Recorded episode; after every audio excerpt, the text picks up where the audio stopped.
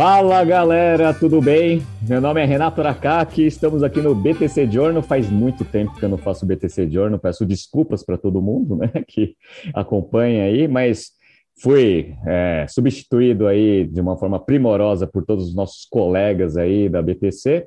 E hoje, na edição de, do dia 10 do 2, apesar que a gente está gravando no dia 9, à noite, né? Porque foi o único horário que eu consegui e o meu companheiro aqui de edição, que é o Yuri, Tá?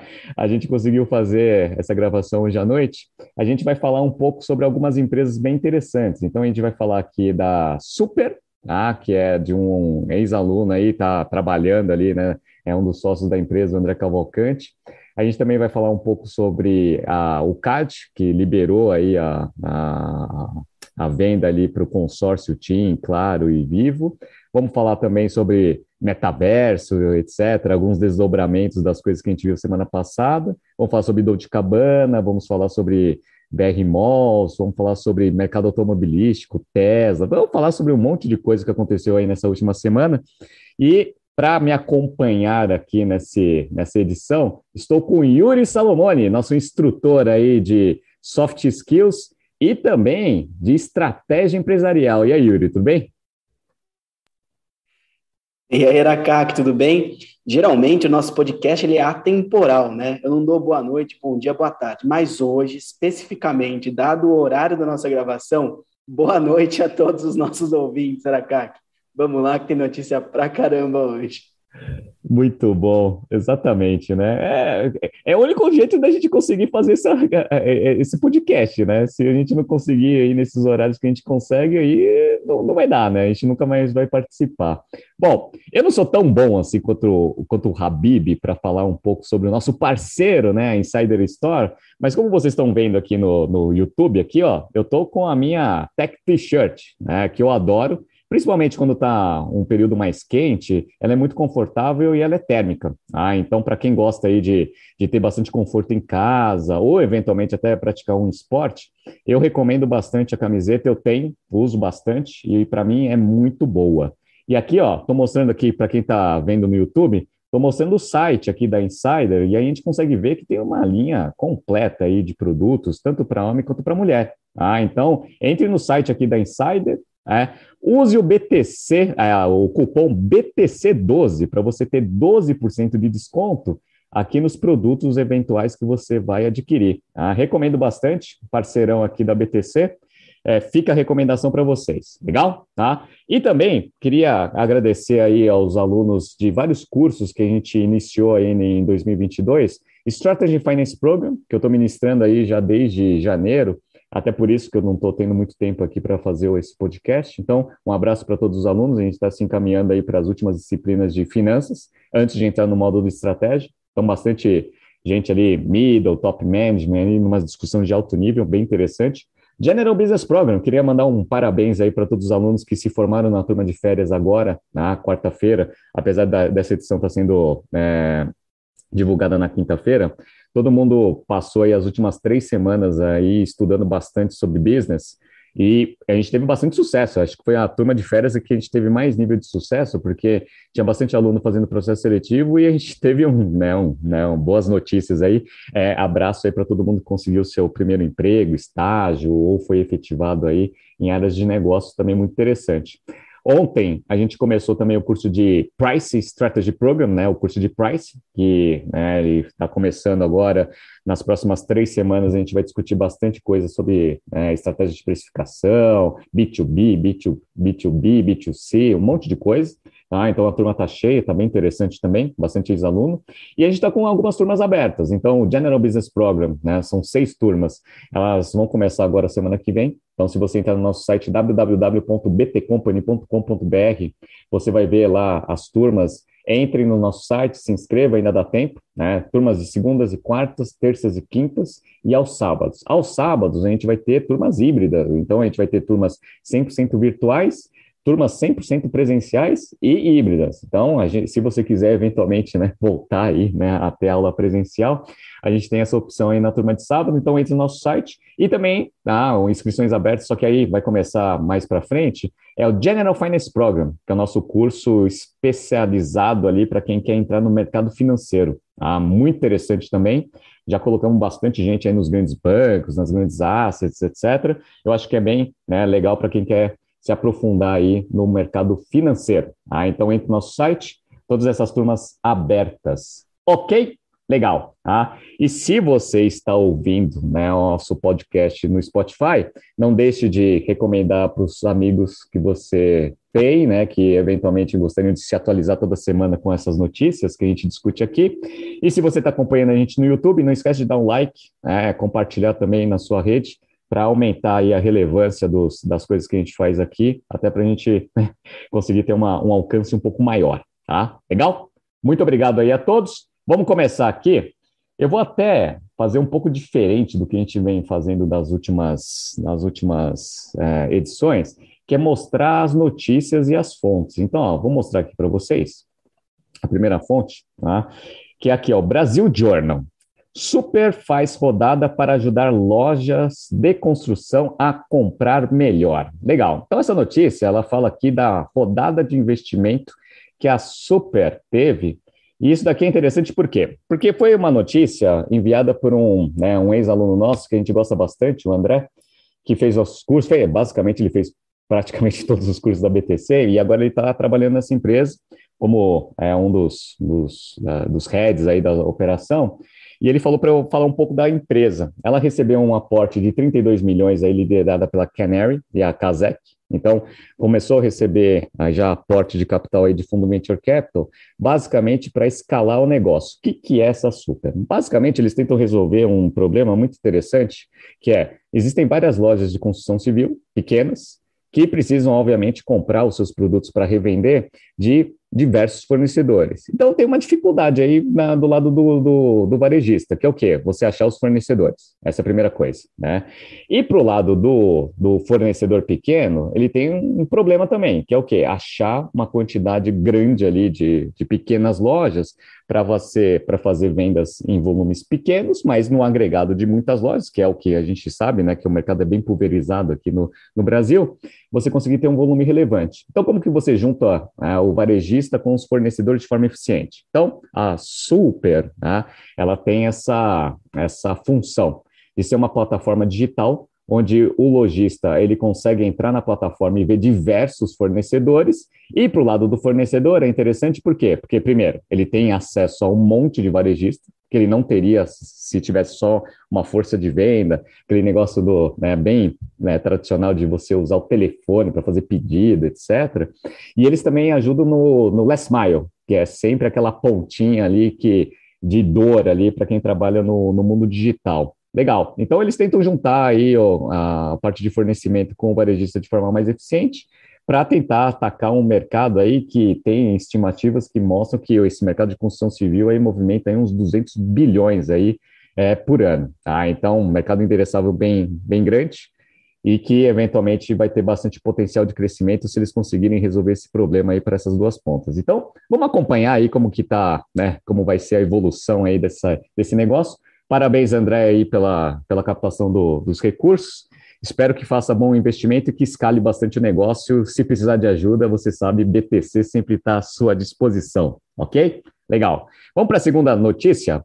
Segunda notícia aqui, ó. A gente está passando por uma sessão aqui de curtinhas. Depois a gente entra na, nas notícias mais com análises mais profundas, né? Então, ó, hoje saiu a notícia do CAD aprovando a venda da Oi Móvel para TIM, Vivo e Claro. Vocês estão vendo aqui, né? Notícia do Neofeed.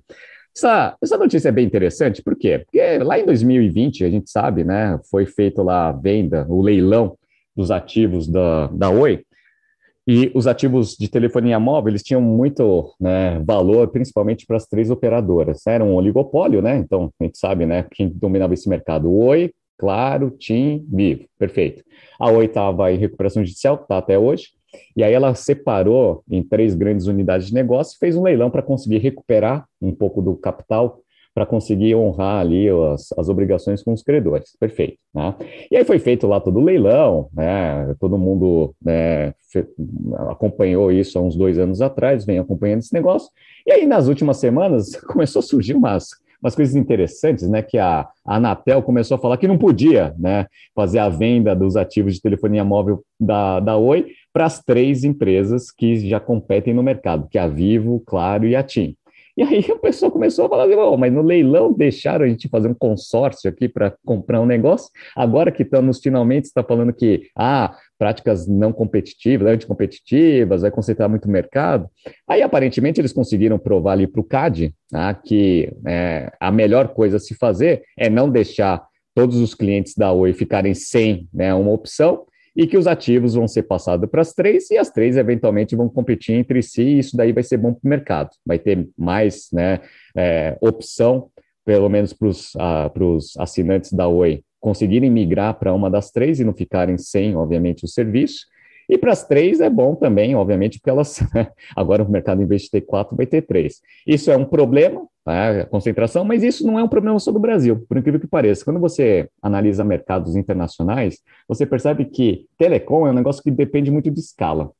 Então, se depende muito de escala, né, a consolidação é um processo natural que aconteceu nos Estados Unidos, aconteceu na Europa e que vai acontecer aqui no Brasil também. Então, assim, quando você monitora né, os mercados é, mais maduros, você percebe que existem grandes players que consolidam boa parte do mercado, até porque o mercado telecom, como eu falei para vocês, é um mercado que depende de escala. Então, assim, é ruim para a competição, óbvio, mas é muito melhor do que deixar a parte de telefonia móvel quebrar e os assinantes ali da Oi não terem aí né, mais o serviço rodando. Legal, tudo bem no final do dia eles iriam migrar para uma das três. Mas, dado que já está rodando a operação e já tem bastante ativo né, para é, instalado no mercado, por que não fazer essa venda e eventualmente capitalizar a Oi para conseguir honrar as obrigações de curto prazo e também ter dinheiro ali para escalar os mercados de infraestrutura, que é o que eles vão focar agora. Então, enfim, né? Só para dar um update aí dessa notícia, porque a gente acompanhou bastante essa notícia aí em 2020, e aí teve o desdobramento agora aí nessa semana. Ok? Tá? Então, essa foi a primeira notícia aí curtinha aí da Oi. Depois, vamos falar um pouco. Semana passada, o pessoal falou muito sobre o Facebook, né? O Facebook teve aquela queda é, homérica no seu market cap, e aí foi falado semana passada aqui no BTC Journal. E aí é, é engraçado porque durante as aulas do Strategy in Finance, o pessoal me perguntou, falou assim, pô, Renato, mas pô, o que está acontecendo com o Facebook? Por que, que efetivamente o valor de mercado está tão ruim? Bom, o que, eu, o que eu geralmente falo, né? Existem algumas coisas que a gente chama de fatores críticos de sucesso para o modelo de negócio, que são aquelas principais variáveis que, se você fizer bem feito, aquelas atividades que, se você fizer bem feito, né, o valuation do negócio tende a destravar e aí o negócio cresce. Mas se tiver algum problema em algum desses parâmetros que são críticos, aí eventualmente o valuation cai. Por exemplo, no caso da Netflix, a quantidade de novos assinantes é um parâmetro muito importante para você conseguir ver se o ritmo de crescimento né, está naquele, né, naquele patamar projetado que justifica um valuation alto. Quando você começa a ter uma desaceleração da quantidade de novos usuários, a, a tendência é você projetar um futuro com menos assinantes, consequentemente, o valuation cai tá? Porque é um fator crítico de sucesso. Então você pode até né, divulgar um lucro recorde aí de curto prazo, mas o que importa para a valuation é free cash flow para o infinito trazido a valor presente. Tá? Então, basicamente é isso. Então, se no futuro a projeção de crescimento do negócio é menor, porque um fator crítico de sucesso não vai conseguir ter o ritmo de crescimento esperado, pode ter certeza que vai ter um ajuste no valor do, do ativo. É basicamente o que está acontecendo com o Facebook. Né? Então, o Facebook ele teve uma queda de usuários, essa foi uma das dos fatores principais ali para fazer o valor cair, né, num, num, patamar exorbitante, né, a maior queda e a maior destruição de valor em um dia, legal, da bolsa. Só que tem diversas más notícias que aconteceram no curto prazo e que estão acontecendo também. Por exemplo, né, uma que a gente noticiou bastante aqui no BTC Journal foi a, a tentativa da, do Facebook em criar uma moeda, uma moeda própria, uma moeda digital própria, a Libra, né? Não sei se vocês lembram, né? Eu, a, eu falei bastante sobre esse negócio, falei que não ia dar certo, etc. Não deu certo, né? Porque o, o Bitcoin, por exemplo, é um negócio que, que dá certo porque ele é descentralizado. Né? Todos os bancos centrais estão querendo atacar o Bitcoin, mas uh, tem, vai atacar quem? Né? Não tem um dono, né? O, o, o, o, o Bitcoin, né? Ele está lá no blockchain, né? Então tem lá o Satoshi, ninguém nem sabe se existe esse cara, né? Então é um negócio, né, bem descentralizado. Então ele não tem, né? Os bancos centrais eles podem até, obviamente, fazer tributação, etc., mas eles não têm né, em quem atacar, porque o negócio é descentralizado. Agora, quando o Facebook ele assume a responsabilidade de ser o dono do consórcio que vai fazer a Libra, aí você tem um alvo. E aí, meu, todos os bancos centrais começaram a atacar o Facebook e esse projeto não andou. Tá? Então não andou, gastou muito dinheiro, mas muito dinheiro mesmo, e o negócio não foi para frente. Perfeito, tá? E aí, tem essas notícias aqui que eu coloquei na tela. Aqui, ó, metaverso. Aí, ó, Financial Times. Metaverso não vai escapar da regulação da internet. Ah, essa é a primeira má notícia aí dos planos futuros do Facebook. Tem o segundo aqui, ó. Meta ameaça tirar do ar o Facebook e o Instagram da Europa. Então, o que está acontecendo aqui, né? Como, como a gente sabe, o Facebook agora ele está até numa mudança de estratégia para esse metaverso. Legal. E a gente está vendo um monte de coisa, né? Galera comprando terreno no metaverso, etc., né? Fazendo um monte de transação ali dentro, né? O pessoal apostando bastante nesse negócio, né? Eu, particularmente, não acho que esse negócio vai para frente. Mas, né? Sou old school aqui. Aí, qual que é a beleza do negócio? A beleza do negócio é que você entra lá, não tem regra, né? Então, quem dita a regra ali é o Facebook, né? Mas aí vocês já viram a notícia, né? Então, assim, já tem um monte de gente querendo regular. Então, assim, ah, tá vendendo coisa dentro do metaverso? Tá? Ah, legal. Então, se na vida real a gente paga IPTU, né? Então, você acha que não vai ter alguma transação ali dentro do metaverso que alguém vai querer pegar, né, um impostinho ali, né? Então, ah, os governos já começaram, a União Europeia é a primeira, né? A tentar fazer uma regulação para né, esse tipo de transações dentro do metaverso. E aí vai ter o governo, os governos ali influenciando o que, que as, as pessoas vão fazer nesse metaverso, aí já perdeu a, o apelo né, da, de ter a liberdade ali de você poder fazer o que você quiser lá dentro. Né? Então, isso aí, obviamente, vai ser um negócio que não vai ser muito bem visto aí para o potencial de crescimento desse, é, dessa nova empreitada aí do Facebook. Essa é a primeira coisa. A segunda coisa que eu mostrei para vocês também, o Facebook ele está ameaçando tirar o Facebook, o Face, né, a Meta, né, agora, né, o nome da empresa chama Meta, está pensando em tirar o Facebook e o Instagram ali da, da Europa, porque está está com alguns problemas ali em termos de regulação das informações dos usuários europeus, né, em relação ao acordo que tinha sido feito com os Estados Unidos. Né? Então, as informações iam lá para os Estados Unidos, que é onde era o escritório do Facebook, etc. E aí agora estão discutindo se faz sentido ficar mandando informação para os Estados Unidos ou se tem que manter esse negócio na Europa. O Facebook falou o seguinte: olha, se vocês ficarem mudando as regras toda hora, eu não consigo ter a minha operação rodando aqui dentro do, da, da região. Ah, então vai ter um problema aí porque eu vou ter que ficar mudando toda a parte de contratos, etc. Então, vai inviabilizar o negócio aqui dentro da Europa. Então, já teve uma má notícia que o número de usuários está caindo. Beleza. E aí já foi discutido semana passada isso. Agora tem é, um problema aí do metaverso, que é a grande aposta do negócio, mas que os governos já estão falando que vão começar a regular. Já perdeu a atratividade. E ainda agora com esse negócio de segurança da informação, aí ainda, ainda essa má notícia vai fazer a, todas as, as plataformas do Facebook na Europa sofrerem também com a quantidade de usuários. Então tem muito problema. Tá? Então o Facebook está recebendo né, uma enxurrada de más notícias aí, e obviamente ele está no alvo aí da, da, das regulações aí de todos os governos. Tudo isso, em conjunto, faz com que o valor de médio e longo prazo do negócio né, seja muito menor do que era antes de todos esses problemas acontecerem. Então, putz, vida não está muito fácil aí com o Facebook. E aí, Yuri, o que você acha aí da, do que está acontecendo aí com o Mark Zuckerberg?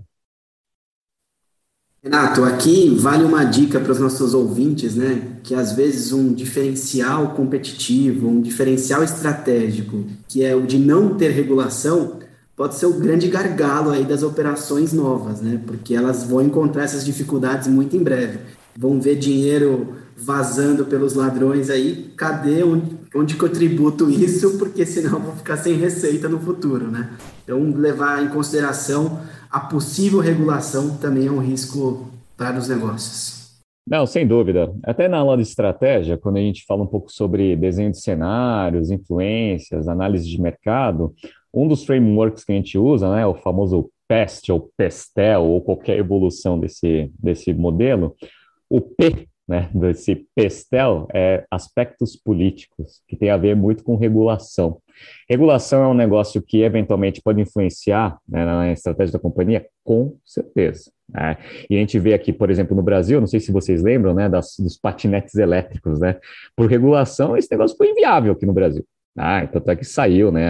A, Grow lá quebrou, saiu né, fechou as operações, etc. Então, regulação é um negócio que pode transformar o ambiente competitivo de bom para péssimo. Aí ah, o Facebook está sofrendo bastante com isso aí em diversas empreitadas que ele está tentando né, é, entrar. Ah, então, fica a dica aí para todos os estrategistas aí, essa parte de regulação é muito complicada e que é um fator crítico aí, principalmente para as estratégias das empresas. Legal. Tá?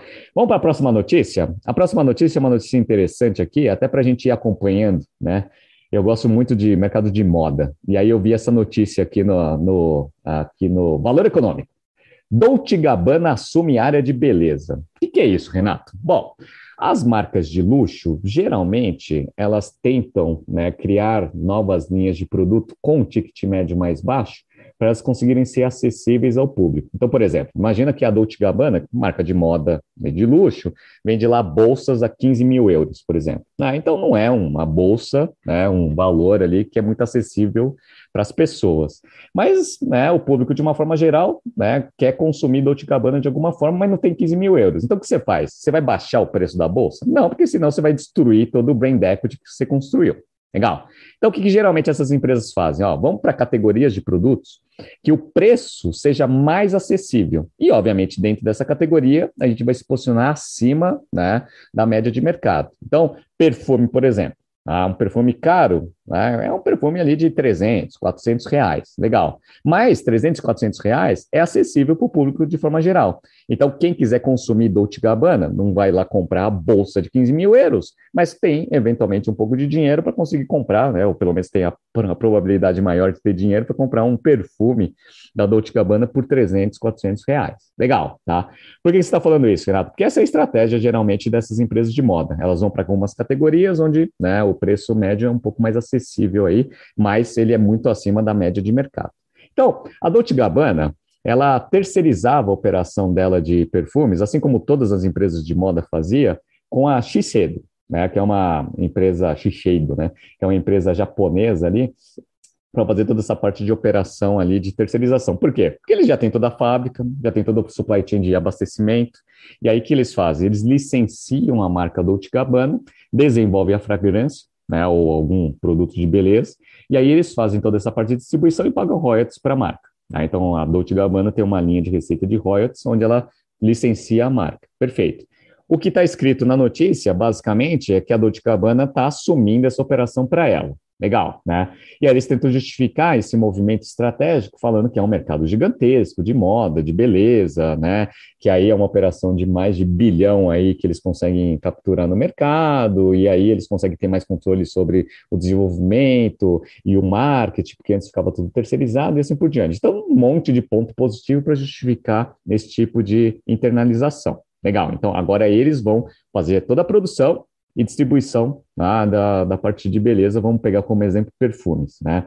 Só que tem um problema, pessoal. Qual é o problema? O problema é você pegar uma marca de moda, que está acostumada, né, como uma das principais expertises do negócio, ao design, moda, etc. E agora eles vão ter que fazer a produção né, de artigos de, né, de perfume, beleza, etc., que tem Anvisa, que tem um monte, FDA, tem um monte de coisa envolvida, que não é, obviamente, né, a, o, o métier ali da, da companhia, e toda a parte de distribuição. Imagina, distribuir roupa e distribuir perfumes são coisas completamente diferentes. Assim como armazenar produtos, né, perfumes, etc., você tem que ter lá Anvisa aqui no Brasil, etc., e aí você não precisa ter nada para vestuário. Então, assim, são coisas bem diferentes que talvez façam sentido você deixar com um especialista. Eles estão absorvendo essa operação e estão falando que vão ter mais controle sobre o negócio. Beleza. Teve uma empresa chamada Burberry, né, que tentou fazer isso, lá em 2013 e já terceirizou isso de novo. Né? Então, eles compraram operação ali para de uma empresa que fazia toda essa operação E aí eles viram que o negócio era muito feio, muito difícil para fazer e já venderam essa operação de novo para a Coty. Legal, então, Coty, faz toda essa parte de produção e distribuição para mim que não, não sei fazer, não é minha expertise, e eu fico aqui com a marca e ajudo na parte de, de marketing, na parte de desenvolvimento da, das fragrâncias. Legal, tá? Então, assim, vai dar certo esse movimento? Ah, eu, particularmente, acho que talvez né, daqui a uns anos aí, vamos, vou deixar gravado aqui no BTC Journal, eu acho que a Dolce Gabbana vai voltar atrás nessa decisão. Tá? Eu, quando estava na lingerie, né, a gente estava vendo opções, né, se fazia sentido fazer interno, se fazia sentido fazer terceirização com esse tipo de, de, de operação. E, galera, uma coisa que eu descobri né, nesse projeto lá na Lingerie é que tem muita empresa que faz isso, muita. Né? Não sei se vocês sabem, né, mas ne, ne, nessa pesquisa que eu fazia lá na Lingerie, eu descobri que os perfumes da Hugo Boss, por exemplo, eram desenvolvidos pela Procter Gamble. Então, a Procter Gamble, né, toda a experiência, né, fabril, né, desenvolvimento e distribuição, ela que fazia as fragrâncias lá da Hugo Boss. Tá? Então, assim, é, tem um monte de opções de mercado que você pode fazer a terceirização desse negócio e ficar só com o core, que é o desenvolvimento de marca. Enfim, né? Vamos ver o que vai acontecer. O que você acha, o, o, o Yuri? Você gosta de, de, desses perfumes aí, dessas marcas de moda, etc? Ô, Renato, eu gosto bastante de perfumes, mas eu não sei se eu pagaria mais caro num perfume só por ser da Dolce Gabbana, né? Acredito que tem que ter aí uma fragrância adequada ao meu gosto e aí eu vou escolher, dado o valor, se eu quero ou não pagar. Aqui, Renato, fazendo uma história também sobre, contando uma história também sobre isso, é, eu descobri outro dia que a Fideli, que é uma empresa que faz a roupa, né, alguns ternos, é uma fábrica de uma grande indústria aqui, uma grande empresa varejista que é a Brooksfield, né? Você fala, caramba, eu compro o mesmo produto, só muda a marca ali, tem o Fzinho da Fideli versus o passarinho da Brooksfield. Eu falo, não é possível, e o preço muito mais acessível. Então, você que quer uma roupa de qualidade aí, eu gosto bastante, é minha opinião, dá para procurar a Fidel comprar o mesmo produto, só não vai ter o passarinho lá. Pois é, então, às vezes a gente acha que o negócio vem lá, né, do exterior, né, foi feito lá na fábrica, com artesão, original, etc. Às vezes é uma fábrica aqui do Brasil, né? É que nem as coisas da Nike, né? Coisas da Nike eram produzidas, eu lembro, né? É, antes era Adidas, agora é Nike. Né? Eu lembro que eu ia numa loja chamada Darastosa, né? Não sei se você lembra. Yuri, você, você, você que jogava futebol, né? Bastante, né? Que eu sei, né? Que era do time da Poli lá de, de futsal, né? Aí eu ia lá na Darastosa, eu comprava coisa da Adidas, né? Que era fabricada aqui no Brasil, né? Não sei se você chegou a comprar lá. Cheguei, né? Um famoso outlet, época de estudante, a gente tem que pagar o mais barato possível num produto melhor e qualidade acessível, né? Pois é, então, pô, eles faziam um monte de marca lá e faziam, faziam Adidas, né? E agora fazem Nike também. Então, enfim, né? Esse tipo de operação é bem comum. Vamos ver como que vai funcionar. Eu acredito que daqui a algum tempo a Dolce Gabbana vai, vai voltar nessa decisão e vai terceirizar, porque não faz muito sentido ela fazer um investimento tão grande num negócio que nem é né, o core aí do, de uma empresa de, de moda num posicionamento de luxo. Tá? Vamos ver aí o que vai acontecer. Bora! Vamos para a próxima notícia aqui, ó. Tem mais uma notícia interessante. Essa notícia é só para mostrar para vocês umas coisas que eu gosto de, de, de, comentar, né? Eu falo que eu, eu gosto muito do Neofeed, né? Eu acho que é uma fonte sensacional, né? Eu acho que todos os, os editores ali entendem bastante de business, mas essa notícia especificamente eu fiquei um pouco decepcionado com o pessoal. Olha que, que interessante, ó. No carrinho da Amazon, uma surpresa de 31 bilhões de dólares. Legal. Aí tem lá a chamadinha ali, né? Vocês estão vendo aí no YouTube, quem está vendo, ó. Guardada até então as sete chaves, a cifra em questão representa um valor da receita anual do Amazon Ads, tá? braço de publicidade que surge como um grande novo negócio na gigante americana. Quando você vê essa notícia, parece que era o seguinte, né? A Amazon tinha uma receita de ads, obviamente, né? Eu sempre falo, né? E a gente ensina bastante isso em em cursos aqui da BTC, quando você tem um fluxo muito grande de pessoas acessando um determinado, uma determinada plataforma, etc., né, você sempre tem a oportunidade de ganhar dinheiro com publicidade. Tem, né? Então, se tem muito fluxo de pessoas, publicidade sempre vai ser uma opção aí de receita. Legal. Inclusive, a gente está trabalhando até com uma, um business de plataforma para a gente começar a capturar esse tipo de receita para eles. Legal. Tá? Aí, quando você vê essa notícia que eu, e essa chamada que eu acabei de mostrar para vocês, parece que a Amazon nunca tinha divulgado o quanto que ela tinha de receita, né, de, de ads, não é? Parece que é isso, né? Só que não, né, galera? Pô, eu já falo aqui no BTC Journal e já mostro isso lá para os alunos do, do Strategy Finance, etc., o quanto que a Amazon ganha de dinheiro com ads. Aí você fala assim, pô, Renato, mas como que você, você faz isso, né?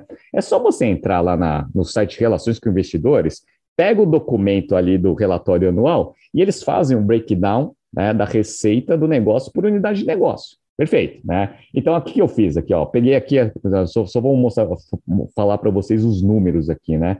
Então, ó, no ano de 2021, eles fazem por quarter isso daqui, eles mostram quanto que teve de receita do online store, então essa é uma unidade de negócio deles, só no quarto trimestre, né, eles tiveram 66 bilhões de receita ali no online store, ou seja, plataforma online ali que eles vendem produtos deles mesmos, tá? 66 bilhões. Aí depois, tem lá physical stores, ou seja, as lojas físicas deles, né?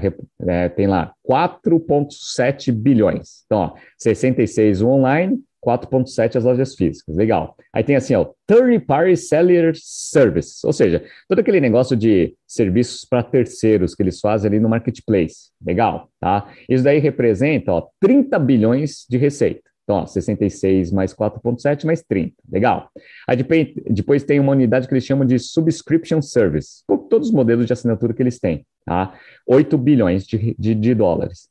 E aí eles fazem lá o Amazon Web Service, que tem lá mais ou menos uns 17 bilhões de receita, e aí eles têm o Advertising Service. Aí eles separaram o Advertising Service, que tem lá 9 bilhões, quando você soma os quatro trimestres, dá 31.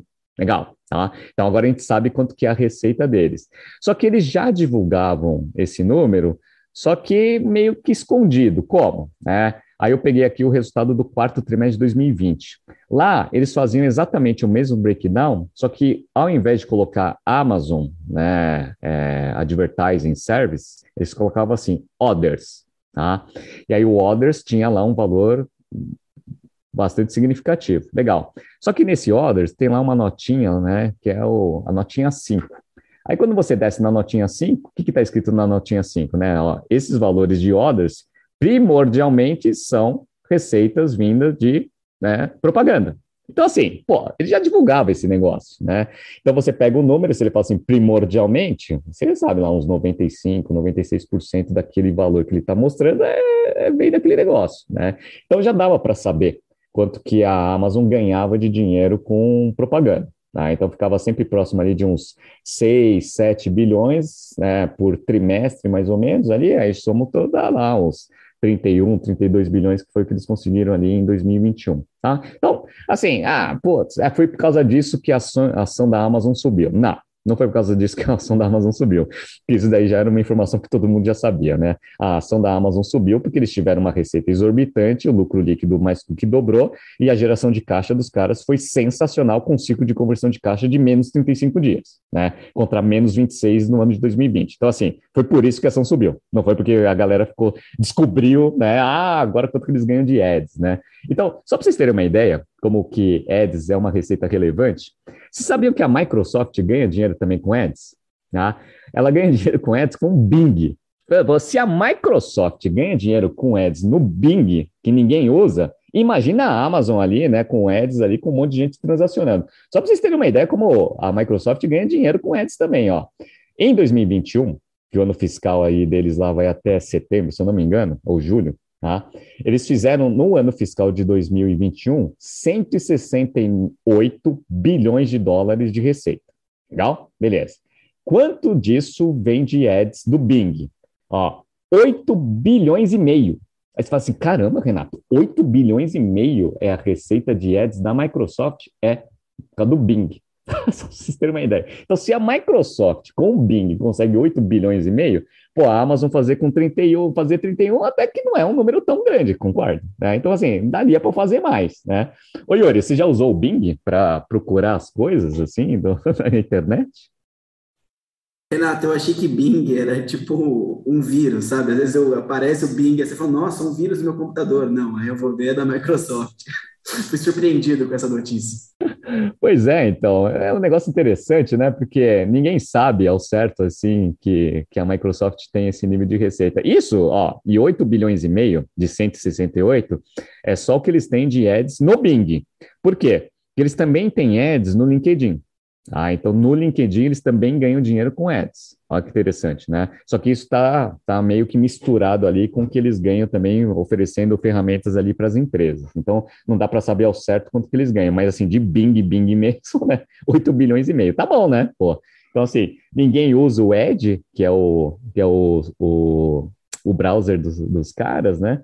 Mas quem usa, quem instala o Windows e vem com o Edge instalado, né, que geralmente pessoas mais velhas, assim, que não têm habilidade de instalar um Chrome, né, aí eles vão lá, colocam lá no search, aparece lá no, no Bing, e aí você consegue gerar uma receita. É por isso que você tem uma vantagem ali de ter o sistema operacional mais utilizado no mundo. Vai, gera no mínimo 8 bilhões e meio. Ok? Legal. Então, ó, essas daqui foram só as curtinhas ali para a gente falar sobre diversas coisas aí e conseguir né, fazer um overview das notícias. Agora, vamos começar a falar aqui sobre algumas transações interessantes, principalmente em M&A. Tá? Então, vamos falar aqui da primeira notícia, que é essa daqui, ó. BR Malls confirma negociações com Ancar para combinação dos ativos. Essa é uma notícia da Forbes, que vocês estão vendo aí na minha tela. Então, Yuri, queria que até que você analisasse essa notícia para a gente, que era o seguinte, né? Pelo que eu lembro, né, faz tempo que eu não faço esse BTC Journal aqui com, com o pessoal, a BR Malls estava negociando com uma outra né, empresa aí de shopping center. E aí, de repente, agora, né, quem fechou o olho e abriu agora, viu que eles estão negociando agora com outra empresa. Então, quer dizer que não deu certo com a outra e agora eles estão fazendo essa transação com a Ancar? Queria saber, primeiro, o que, que aconteceu? Né? E quais são os objetivos dessa negociação aí entre essas duas empresas? Beleza, Aracate, vamos lá. Primeiro, que a, a, operadora de shoppings, a BR Malls, ela disse que entrou em negociação, ela aceitou a notícia, né? Deve ter vazado uh, o encontro entre alguns executivos dos dois grupos, né? E a notícia saiu, eles tiveram que se posicionar.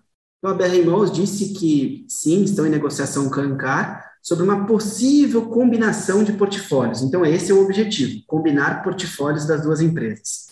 E após rejeitar uma oferta de fusão e aquisição da rival, que é a Aliança, Aliança Sonai, que né, aconteceu no, no, início do ano.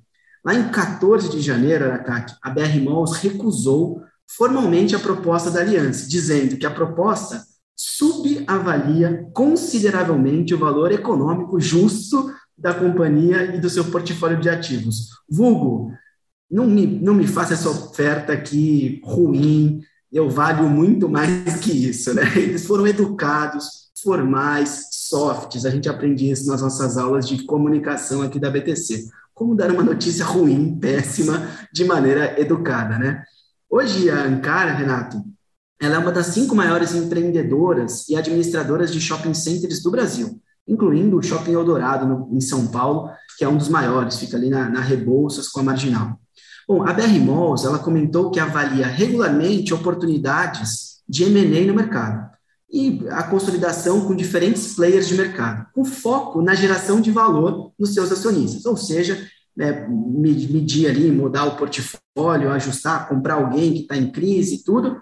O valor econômico deu uma insider information aqui, que a companhia buscava absorver de 5 a 6 shopping centers que seriam desmembrados do portfólio da Arcar no acordo. Eu não consigo confirmar essa notícia, mas dado que foi dado pelo valor econômico, eles devem ter levado isso em consideração, devem ter conversado com alguém ali, né? Então, objetivo aí, mudar o portfólio, aumentar o portfólio, melhorar a remuneração dos seus acionistas, Renato. Interessante, né? Esse mercado é um mercado que está passando por muita transformação e a pandemia acho que está acelerando esses planos aí de renovação é, o shopping center está tentando se, se transformar. Lá nos Estados Unidos, eles já estão, né, e a gente viu né, com o efeito Amazon, né, o pessoal até chama isso de efeito Amazon, muito shopping center está deserto. E aí eles estão se transformando ali ou em centros de distribuição para algumas empresas que têm e-commerce, né? Então, para conseguir fazer o, o last mile de forma mais eficiente, né? Que é um desafio, né? Principalmente para quem tem distribuição pulverizada. E a segunda é ser um centro de entretenimento. Então, você conseguir ter ali restaurante, é, cinema, teatro, etc. E aí, eventualmente, algumas lojas. Como alguns varejistas estão vendo que estratégia omnichannel é uma estratégia que eventualmente cria bastante vantagem competitiva, quem sabe a atratividade do shopping center ele começa a voltar né, para o próprio varejista, né, só que de uma forma um pouco diferente. Né? E aí a gente vê a BR Malls aí se movimentando bastante, aí, tentando fazer algum, né, algumas alianças estratégicas, né, no caso uma fusão ou uma aquisição, para conseguir ter o poder de escala para conseguir eventualmente ser um principal player aí do Brasil né, dentro desse, desse mercado. Mas é uma coisa interessante, vamos ver o que, que vai acontecer. Só relembrando, né, que eles tentaram fazer aquele negócio lá da Deliver Center, tal, não sei o que, que deu tudo errado, tal, não sei o que, né? Mas é, é aquele negócio, estão tentando, estão tentando. Você ia falar sobre isso também, ô, ô Yuri? Eu ia comentar exatamente isso, Renato. A gente não falou antes sobre isso no alinhamento, mas eu lembrei agora, falei, olha, a estratégia de fazer alguma coisa para remunerar, porque o metro quadrado de locação de um shopping center, dados os lugares que eles estão locados, é muito caro. Então, você pensar na estratégia omnichannel para colocar, de repente, um centro de distribuição avançado para o last mile dentro de um shopping, vai ser muito caro para manter aquele ativo parado ali, que seja por pouquíssimo tempo.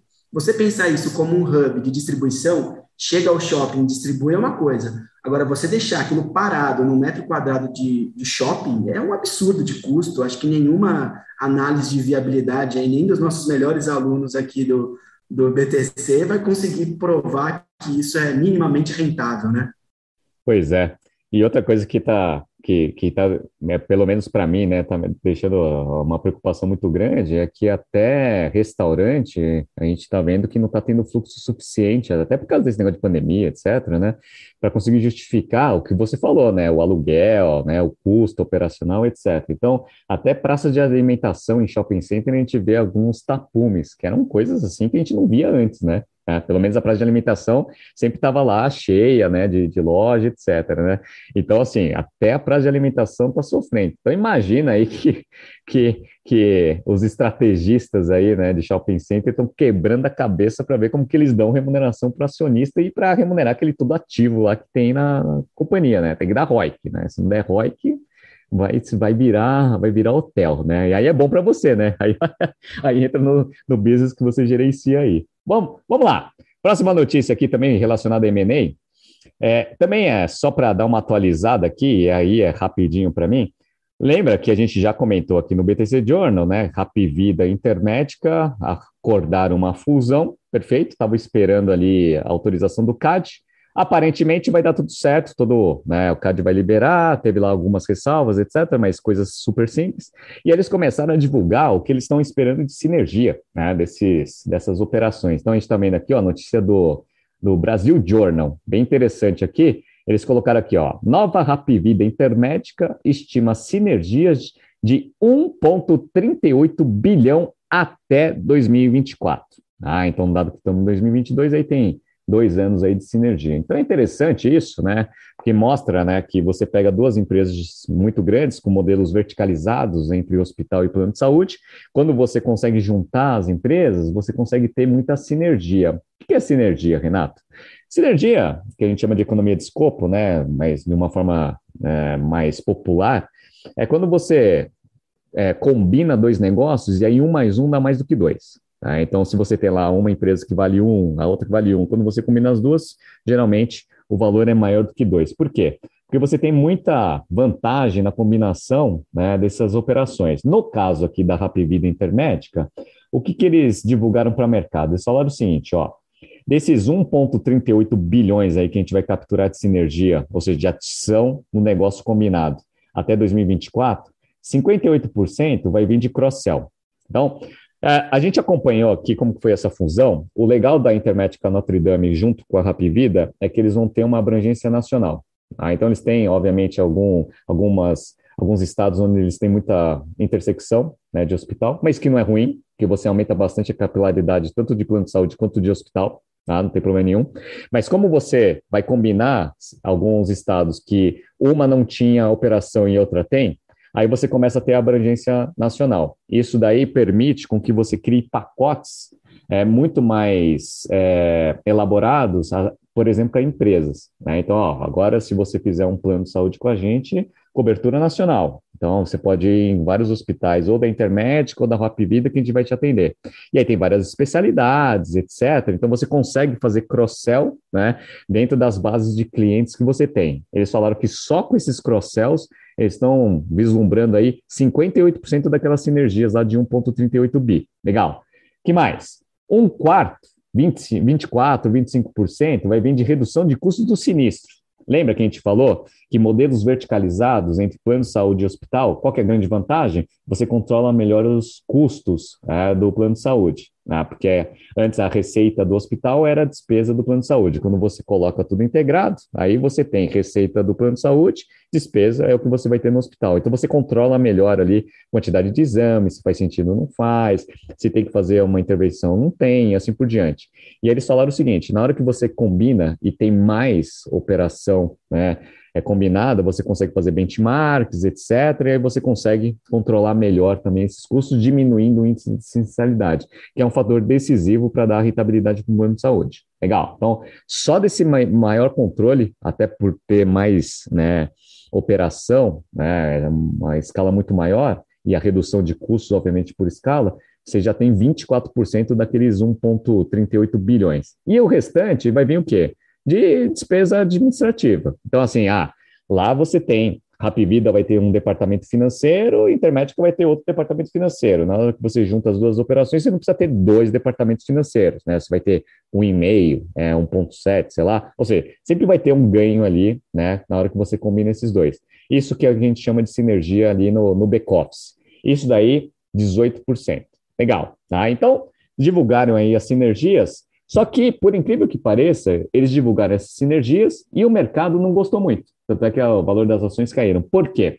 Vários bancos fizeram contas e eles estavam esperando que as sinergias fossem maiores. Né? Como que geralmente você é, reflete essas sinergias no, no valor da, da ação, por exemplo? Né? Você pega a sinergia, projeta ela até o infinito, traz a valor presente. Né? Então você faz o VPL, o Net Present Value das sinergias. E aí eles estavam esperando algo em torno de uns 26, 27 bilhões de sinergias a valor presente. Com o que eles divulgaram para o mercado, todos os bancos fizeram as suas reprojeções e viram que esse negócio cai para 21, 20 bilhões. Então, eles estavam esperando 26. Né? Então, teoricamente, você tem que fazer esse ajuste ali no valor da ação. Por isso que ela começou a cair bastante. Então, por mais que as sinergias são grandes, né, 1,38 bilhões até 2024, né, o mercado estava esperando um pouco mais. Como o mercado estava esperando um pouco mais, você vai lá e faz o ajuste na ação, por isso que as ações caíram. Ok? Tá? Então, isso daqui é só para dar um update aí dentro dessa operação. Tá andando, tá andando. Então, o CAD já aprovou, já estão calculando sinergia. Daqui a pouco eles já vão fazer toda uma estratégia de branding integrado para fazer né, essa empresa trabalhar com as duas marcas de forma integrada. Interessante, né? Próxima notícia aqui, ó, e aí eu vou pedir para o Yuri também falar. Aí também tem a ver um pouco com M&A, só que é um fracasso de M&A, né? Então a gente viu ali a BR Malls tentando, né? Tá tentando lá, tentou com a Aliança, tentou com a Ancar.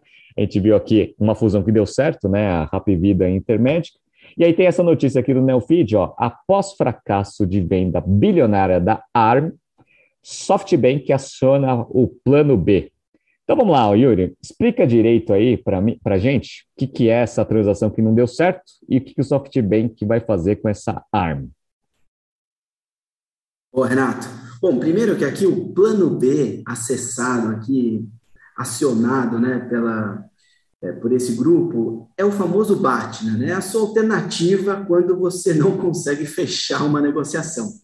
E aí, de volta ao plano original, isso foi dito pelo fundador do SoftBank, o Som, né, para definir o destino que ele pretende dar para a ARM, que é uma gigante dos semicondutores e que esteve perto de uma negociação com a Nvidia em torno de 66 bilhões de dólares e deu errado. Por que, que deu errado? Bom, basicamente, por causa de movimentos antitrust. Né? O que é o trust? É a lei que destina punir práticas anticompetitivas que usam o poder do mercado para restringir a produção e aumentar os preços. Né? Eu diminuo a oferta e aumento a demanda, pronto, eu regulo o preço do jeito que eu quero. E aí essas ações, óbvio, foram contestadas, né? Bom, o fundador do SoftBank, ele anunciou no, no último dia 8 de fevereiro Durante a conferência de divulgação de todos os resultados financeiros do grupo, desse grupo japonês, é, ele divulgou lá o último, último trimestre de 21. O plano para a ARM é abertura de capital agora nos Estados Unidos, em Nasdaq ou na Bolsa de Nova York. E o plano do IPO, então, ele voltou a ser um roteiro dada a resistências desses órgãos antitrust. Vamos entender um pouco da história dessa ARM. Bom, em 2016, o SoftBank adquiriu o controle, ele fechou o capital da empresa, que era listada na Bolsa de Londres. Na época, foi pago 24,3 bilhões de libras esterlinas, algo em torno de 32 bilhões de dólares. Em setembro de 2020, acertou a venda para a NVIDIA por 66 bi de dólar aí, ou seja, praticamente o dobro. E na época foi comunicado esse M&A para ser a melhor companhia de computação do mundo para a era da inteligência artificial. Ótimo branding, ótimos anúncios, mas não deu certo. Bom, é, hoje o EBIT da ajustado da ARM ele diminuiu 30% em relação ao, ao mesmo trimestre de quatro anos atrás. Por que, que reduziu tanto? Porque semicondutores você precisa de muita pesquisa e muito desenvolvimento. Isso é investimento. Se você não acha um, um, um semicondutor bom a ponto de você ganhar escala e vender para caramba, você perde share do mercado, consequentemente, perde valor de mercado da sua empresa. O jornal britânico, o Financial Times, ele avaliou que a ARM hoje vale cerca de 30 bi de dólares, menos da metade da NVIDIA, que a NVIDIA pagaria pela empresa. Né? Dificilmente esse IPO vai acontecer em 22. É, possivelmente vai ser em 23 ou meados de 23, 24, dada toda a correção de preços que, que as bolsas americanas têm enfrentado atualmente. Então, com todas essas crises, dificuldade de escalabilidade, dificuldade de se posicionar no mercado, dificuldade do varejo, os preços das ações têm sofrido certas regulações. Eles não vão fazer um IPO no momento desse. No resultado apresentado pelo fundador do banco, ele reportou, olha só, é muito doido isso, o SoftBank fez tanto investimento ruim que o fundador, no final desse, desse anúncio todo, ele reportou 97% de queda no lucro do período. Ele saiu de 10 bilhões de dólares para 250 milhões de dólares, comparando trimestre com trimestre. Gente, que absurdo você perder praticamente 100% do seu lucro líquido. Vai fazer investimento ruim lá longe, né? Bom, as ações do banco, elas chegaram a valer 174 bilhões de dólares, e no começo de 21 elas estão valendo cerca de 78 bilhões de dólares. Renato, eu não sei nem o que falar para o som, uma pessoa que fez tantas decisões erradas, tomou tantas decisões erradas, acho que ele não fez as aulas de estratégia que a gente leciona aqui não, hein? Pois é, esse caso da arma é bem interessante, né? Porque é uma das coisas que me perguntaram em aula, né? Porque eu falei um pouco sobre essa notícia, né? Eles falaram o seguinte: ah, Renato, por que que é, o, a NVIDIA ali estava disposta a pagar, sei lá, 60 e poucos bilhões lá sobre a ARM, mas o banco está falando que ela vale hoje 30 e pouco, né? Ou seja, como você mesmo mencionou, né? Um pouco menos que a metade ali que estava disposta. Aí tem dois efeitos, tá? O primeiro é o que eu acabei de explicar para vocês, as sinergias, né? Então, quando você tem a NVIDIA e aí ela vai comprar a ARM, provavelmente deve ter sinergia para caramba, né? Você vai pegar ali P&D, vai compartilhar P&D, vai compartilhar um monte de coisa, vai ter produtos ali que você pode fazer, né? Uma, inter, uma interligação ali na parte de desenvolvimento, criar novos produtos, ou seja, tem sinergia para caramba, e essas sinergias para o futuro trazido a valor presente, eventualmente tem um valor alto, né? É aquele negócio, né? Um mais um maior do que dois. Então, essa é a primeira justificativa, as sinergias. A segunda é que o cenário de 2020 para o cenário agora é completamente diferente. Por quê? Lá em 2020, a gente viu que a galera estava imprimindo dinheiro a rodo, o mundo inteiro estava imprimindo dinheiro a rodo, e a inflação estava controlada e as taxas de juros estavam lá no chão. Legal. Que já é um cenário completamente diferente agora. Então, a gente tem inflação pegando forte no mundo inteiro, legal. E todos os bancos centrais, inclusive, né, essa semana aí o pessoal ali do, da, da zona do euro também já avisou, falou assim, olha, vamos ter que começar a aumentar a taxa de juros. E aí quem fez aula de valuation aqui na BTC sabe, né, de taxa de juros, né, o custo capital aumenta, consequentemente, né, mercado de ações e qualquer outros ativos sofrem, né, com esse aumento de taxa de juros. Então, beleza. Então, você tem esses dois efeitos. Você não tem as sinergias que a NVIDIA eventualmente poderia ter na compra da ARM e ainda um cenário completamente diferente, com uma inflação alta, com uma taxa de juros, com uma tendência de alta também. Tá? Junta esses dois, vai dar lá os 33 bilhões aí que, que eventualmente pode valer esse negócio. E como o Yuri falou também, não acho que seja viável eles fazerem uma abertura de capital agora. Primeiro, porque o mercado está passando por um certo estresse, essa é a primeira coisa, e porque a taxa de juros está muito alta ou está com uma tendência de alta. Então, assim, você vai fazer uma abertura de capital agora, valuation vai ser uma valuation aí meio que punido por essa situação. Então, talvez as situações, a situação do mercado melhore um pouco aí no curto prazo, vale a pena eventualmente dar uma esperada. Vamos ver, vamos ver aí o que, que o SoftBank vai fazer.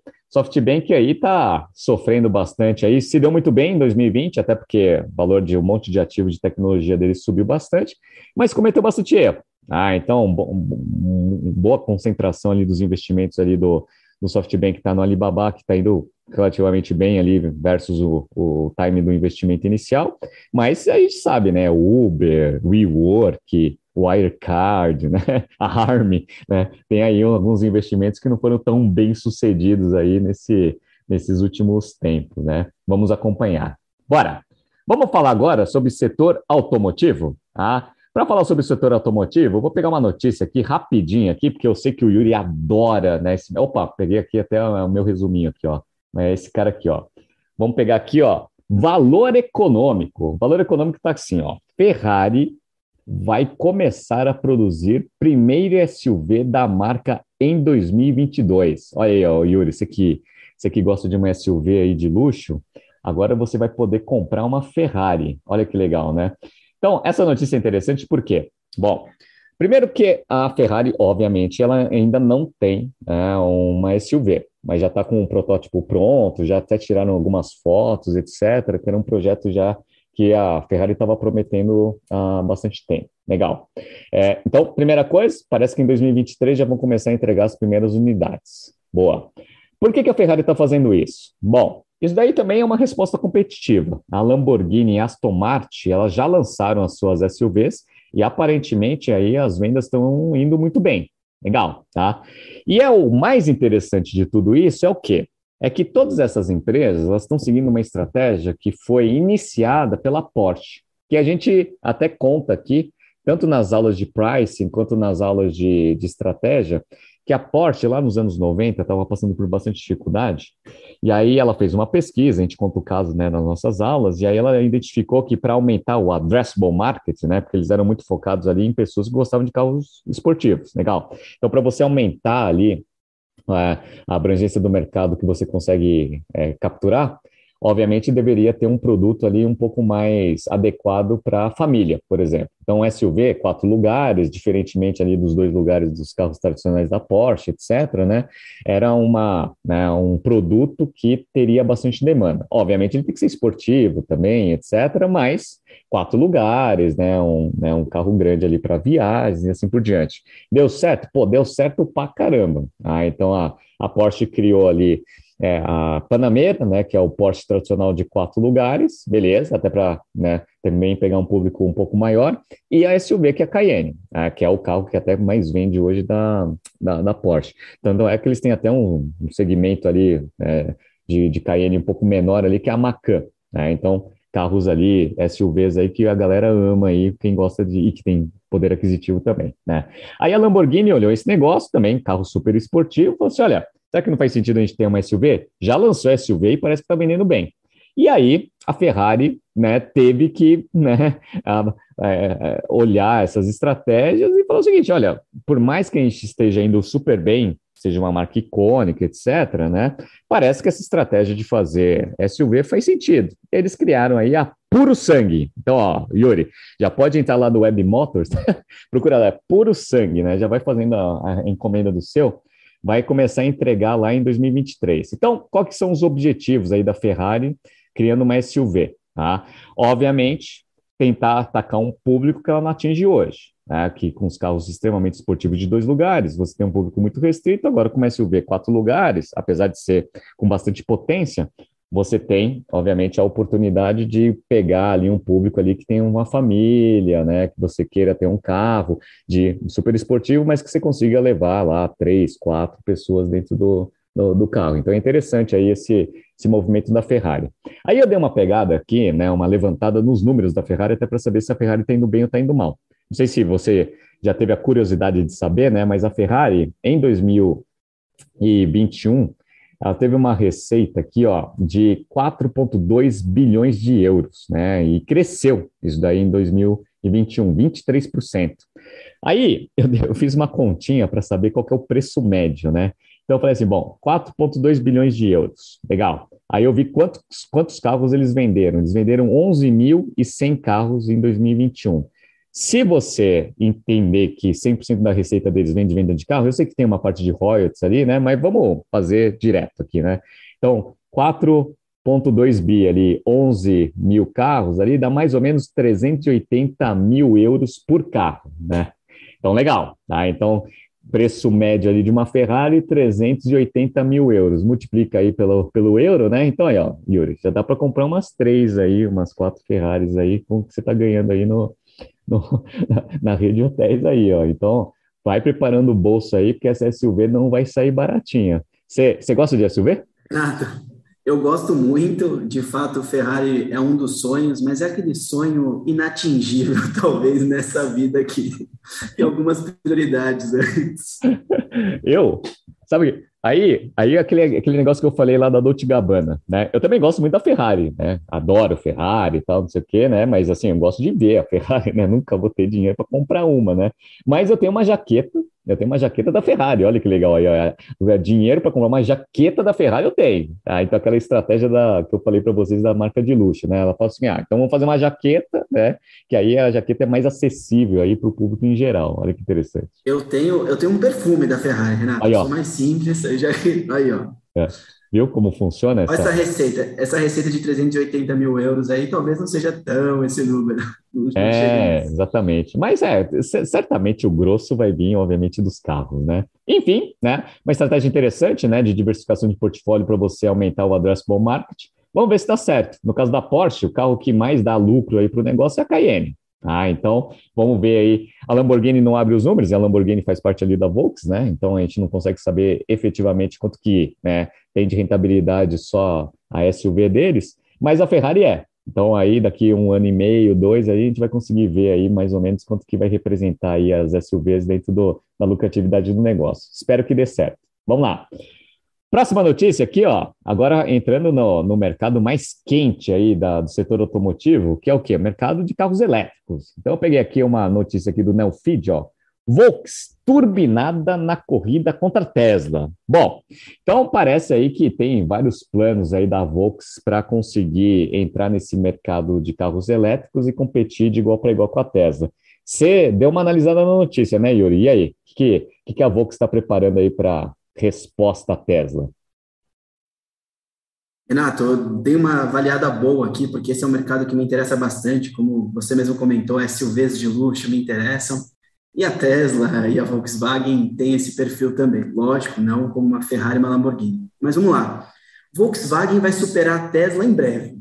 Foi o que disse em março de 2021, do ano passado, né, o Michael Burry, ele foi a pessoa, para quem não sabe, que ficou famosa por ter previsto a bolha imobiliária que geraria lá a crise de 2008. Então, é uma pessoa famosa. Quando ele twitta alguma coisa, realmente dá impacto.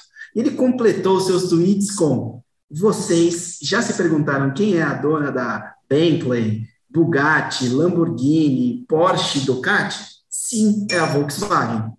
Bom, a Volkswagen ela está de fato apostando as fichas no mercado de carros elétricos são 73 bilhões de euros em 130 carros elétricos e híbridos até, 2000, até 2030. Bom, esse é apenas o, o início da investida aqui, tá, Renato? Com o mercado, no geral, falando de mudanças de matriz energética e de, de redução de emissão de CO2 no mundo, a Volkswagen não poderia ficar para trás, né? Senão ela vai perder share de mercado aí com os futuros consumidores de automóveis. Bom, é, ele comentou nessa entrevista sobre a expectativa de crescimento para 2022, que ele espera seguir o ritmo de crescimento das indústrias, de 3% a 5%. Em 2021, eles tiveram 300 mil unidades vendidas de carros elétricos, de carros no geral, desculpa. Ele abordou o assunto de crédito, putz, o crédito saiu de 2% para 12%, você mesmo comentou, as taxas de juros aumentaram, isso impacta demais o bolso do consumidor e o apetite para compras, né? E por que, que a notícia fala de turbinar a Volkswagen? Basicamente, Renato e nossos ouvintes, eles vão apostar em biogás, em metano, em etanol, em biocombustível, em energia eólica, energia solar. Tudo isso embarcado nos novos carros. E com, além, completando esse rol de opções para turbinar tudo aí, tem o lobby político para políticas públicas, investimento em energias renováveis. E aqui vamos lembrar um pouco do Brasil, lembrar de Juscelino Kubitschek, 50 anos em 5, né, a famosa frase aí do nosso político, e políticas de investimentos em estradas em, em detrimento de transportes hidroviários ou ferroviários. Isso fomentou o, o acesso e é, políticas de consumo de automóveis no Brasil. Por isso que a gente usa tanto o automóvel, caminhão, é, meios rodoviários, né? Enfim, a política pública, o lobby tem que funcionar aqui por parte da Volkswagen. Essas são estratégias complementares ao carro elétrico, que é o carro famoso da Tesla. Tesla é 100% elétrico, né? Então, a Volkswagen aqui veio para dar um passo a mais na estratégia dos seus negócios. Outros vetores de crescimento da Volkswagen são é, relacionado ao digital, então integrar todos os o seu portfólio, então o Spotify, o Sem Parar e afins. Hoje a Volkswagen tem embarcado num carro uma calculadora inteligente. Renato, eu acho que você sabe fazer uma conta aqui de consumo de gasolina versus quantos quilômetros você vai utilizar o seu carro, consumo médio de gasolina, de álcool, para saber se você abastece seu carro hoje flex com gasolina ou álcool. Mas a Volkswagen resolveu embarcar uma calculadora elétrica, que uma calculadora inteligente. Não sei que vantagem competitiva é essa, mas é, as pessoas que não gostam de fazer contas aí têm esse acesso mais fácil. Calcula também o CO2 emitido no percurso, isso eu achei interessante. O perfil de estratégia, a Tesla nasceu elétrica.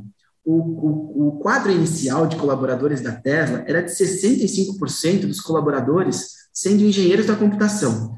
A Volkswagen ela tem que efetuar uma transição dentro da sua própria cadeia produtiva. Isso é difícil, claro, e é caro. Fora você romper a inércia de engenheiros que pensam no petróleo como fonte de energia, você mudar a cabeça dos engenheiros não é fácil das pessoas que trabalham lá, né? Então isso vai ter um pouco de resistência. Bom, o mercado ainda é pequeno. Em 2021 foram vendidos 2.800 carros no Brasil, com preço médio de 410 mil reais. Eu ainda não tenho esse perfil de consumidor aqui, ainda não tenho meu carro elétrico, mas eu adoraria colaborar com o meio ambiente e com é, matriz energética diferente para as nossas locomoções. Bom, a Volkswagen no Brasil, para completar aqui a nossa notícia, ela anunciou 7 bilhões de reais para ser aportado em, em três pilares. Primeiro, lançamento de novos produtos, reforçando o portfólio, né? Mudança de portfólio, tudo mais.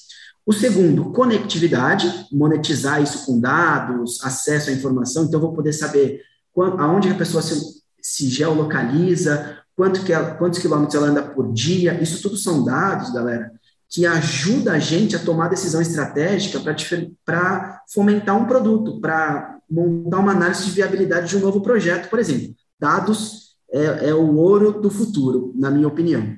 E o terceiro ponto, a sustentabilidade. Redução de CO2, políticas ESG, e aqui foi feito é, um empréstimo de 500 milhões de reais no Banco Bradesco, com metas associadas a dois pilares: diversidade, então a meta aqui é aumentar mulheres em cargos de gerência de 9% atualmente para 25%, e o segundo, a redução de CO2 nas fábricas. E aqui tem dois exemplos, a fábrica de Taubaté e a fábrica de Anchieta, que usam gás natural à base de petróleo e vão passar a usar o biometano numa parceria estratégica que a Volks fez com a Raizen.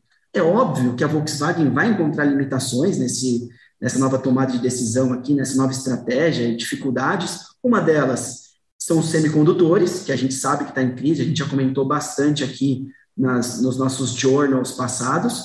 E o segundo é um risco de quase todas as empresas do mundo, que é o risco Covid. Né? Uma nova cepa pode inviabilizar alguns projetos, pode eliminar pesquisa e desenvolvimento, ou pode eliminar empresas do mercado no futuro.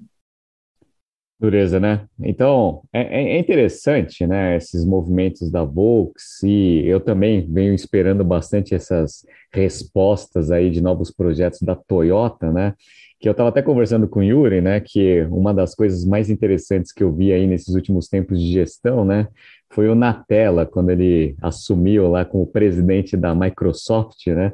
Uma das primeiras provocações que ele, que ele colocou lá no time mudou praticamente toda o direcionamento, todo o direcionamento da estratégia da, da Microsoft foi o seguinte, né? Ele chegou lá na, na, na frente lá da galera, né? Falou assim, ô, pessoal, vocês não se sentem incomodados, né? Da líder de mercado em cloud, né? Onde vai ser rodado praticamente todas as aplicações do futuro ser uma empresa que começou vendendo livro pela internet. Aí a galera começou a olhar assim, foi assim, no passado, todas as aplicações rodavam de forma local no Windows, que, obviamente, foi a Microsoft que desenvolveu e teve todo esse né, monopólio aí por muitos anos. Legal, né?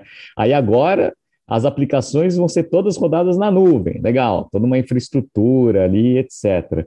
E a gente nem está né, próximo de ser competitivo dentro desse segmento. Vocês não acham que a gente deveria ter uma atuação um pouco mais ativa, né, do que deixar a Amazon pô, ter a liderança nesse mercado? E aí a galera começou a ver, né, assim, é, parece que faz sentido, né? Como que a gente deixou essa coisa acontecer?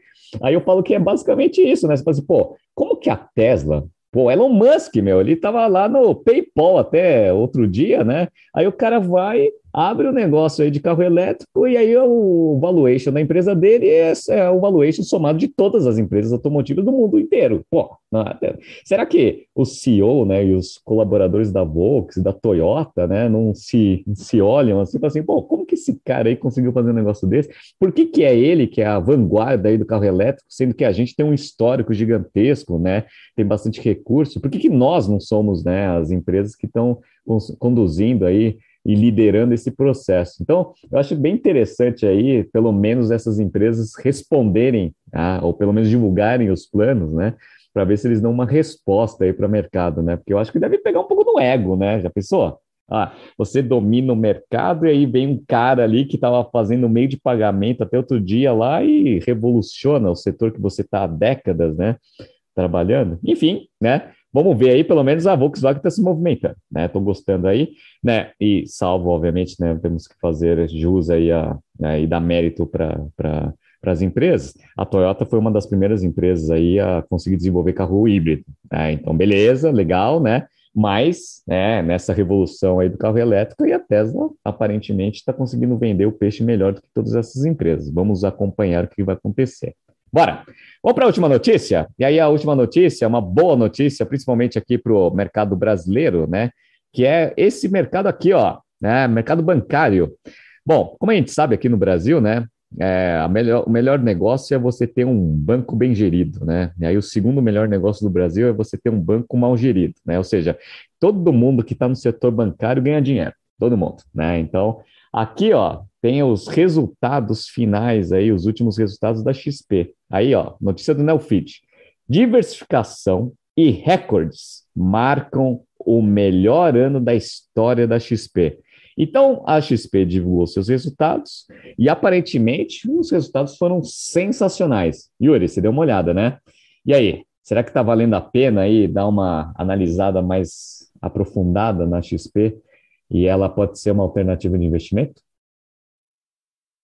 Renato, eu mesmo hoje resolvi dar uma olhada, até para minha pessoa física aqui, poder investir e aplicar na XP. Realmente fiquei é, feliz com os resultados, fiquei impressionado e vou dividir um pouco disso com vocês aqui.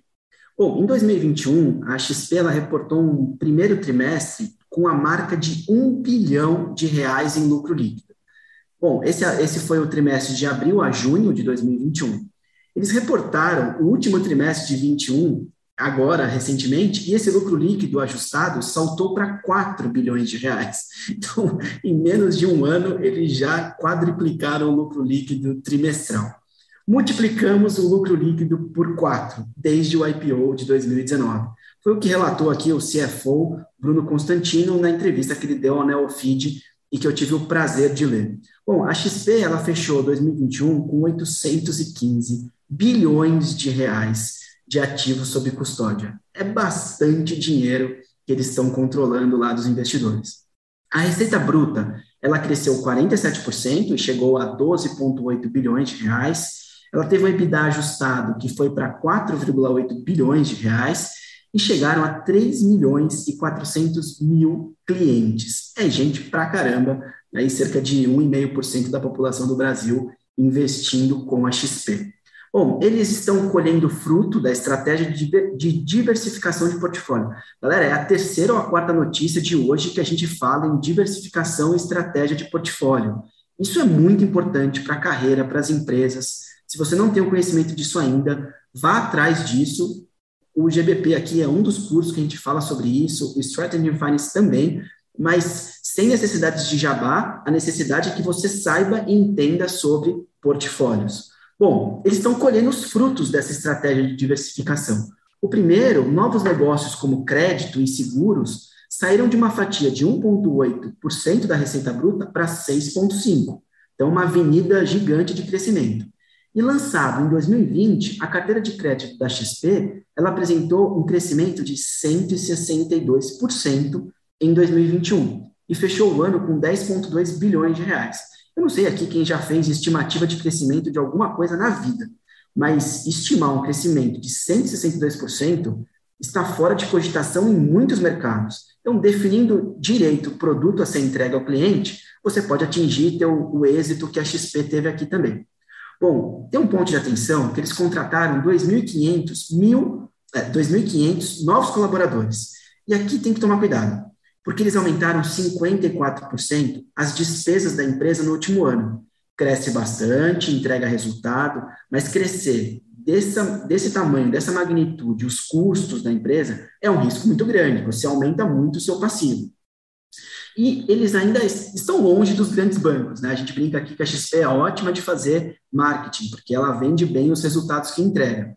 Mas comparado aos 4 bi no último trimestre de reais aí da XP, o Bradesco reportou em 2021 o lucro líquido de 26,2 bilhões de reais, uma alta de 34,7%.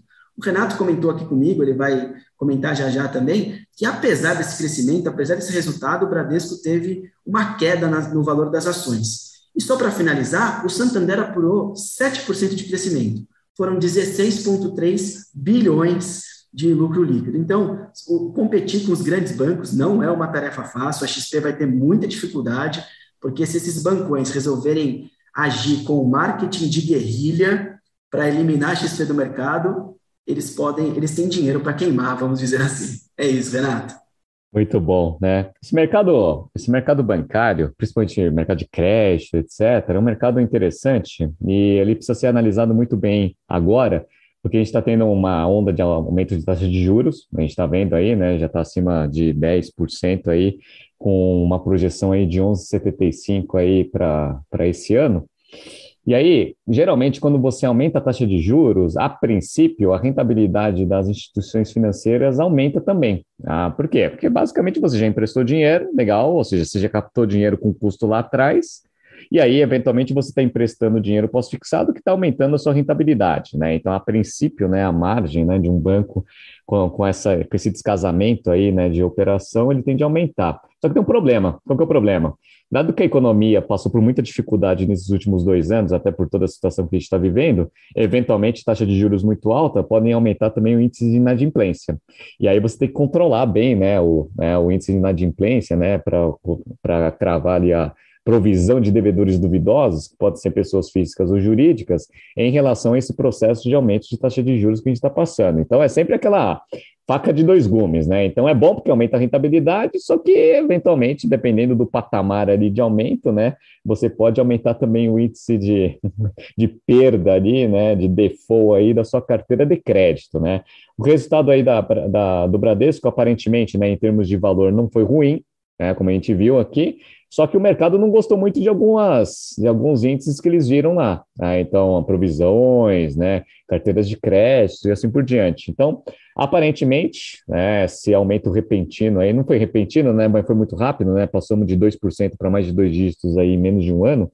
Então, a galera está meio preocupada aí com a tendência aí do que vai acontecer em 2022, até porque é um ano de muita volatilidade, por causa de mercados internacionais, eleições no Brasil, etc.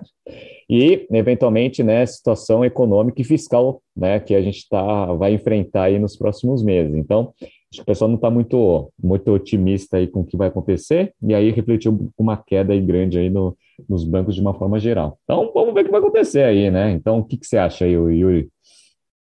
Aqui a gente só queria complementar, Renato, comparando negócios, né? Quando a gente falou aqui de, de Rap Vida, em Notre Dame, enfim, o índice de sina, sina, sinistralidade do negócio, ele é, o, é a provisão que o cara faz ali. No caso do banco, é inadimplência para crédito, inadimplência de clientes que, enfim, distrataram, não pagaram ali os seus créditos. Então, o banco é a inadimplência do crédito. No caso da, de empresas de saúde, é o índice de sinistralidade. Então, você vai comparar diferentes negócios, mas no final das contas, é o risco da inadimplência é o risco de não receber o dinheiro que colocou para rodar na operação. Né? Opa, fechei aqui, desculpa. Basicamente é isso mesmo. Então, é, é, é, um índice que, obviamente, o banco ele precisa monitorar muito bem, né? Esse índice de, é, de inadimplência aí que vem aumentando, que tem uma tendência de alta, e como que isso vai impactar os resultados. Tá? Vamos, vamos monitorar aí para ver o que acontece, mas, assim, sendo bem sincero com vocês, setor bancário aqui é aquele negócio, né? Em períodos ruins ganha menos, né? Em períodos bons ganha muito, né? Ou seja, vai ganhar de qualquer jeito. Né? Então tem bastante espaço aí. Num, fiquem tranquilos, Bradescão, Santander, Itaú, tá todo mundo bem, né? Às vezes vai ficar um pouquinho menos rico aí, mas vai, vai continuar dando bastante lucro aí para os acionistas aí da, da, dessas, dessas empresas. Legal? Bom, e com essa notícia a gente termina aí o BTC Journal. Eu não sou muito bom assim de ser eu, né, a pessoa que faz aí a, a, leitura das notícias, né? Mas espero que vocês tenham gostado. Então, queria mandar um abraço aí para todas as turmas que a gente vem ministrando, para vocês, né, que é, assistiram a nossa audiência. Dê um like, né? Se vocês puderem aí, principalmente no YouTube, se vocês puderem comentar e colocarem empresas e notícias que vocês querem que a gente comente aqui, é, acesse o YouTube, coloque no comentário, né? E muito obrigado aí pela audiência. Yuri, é, se você quiser se despedir. Obrigado, Renato. Obrigado, nossos ouvintes. Estaremos aqui a semana que vem de novo, se as nossas agendas permitirem. Boa madrugada para todos. Reforço aqui que a gente está de madrugada gravando isso, mas foi um prazer participar dessa bancada, Renato. E é isso. Valeu, pessoal. Então, né? Boa semana a todos. Até semana que vem. Grande abraço.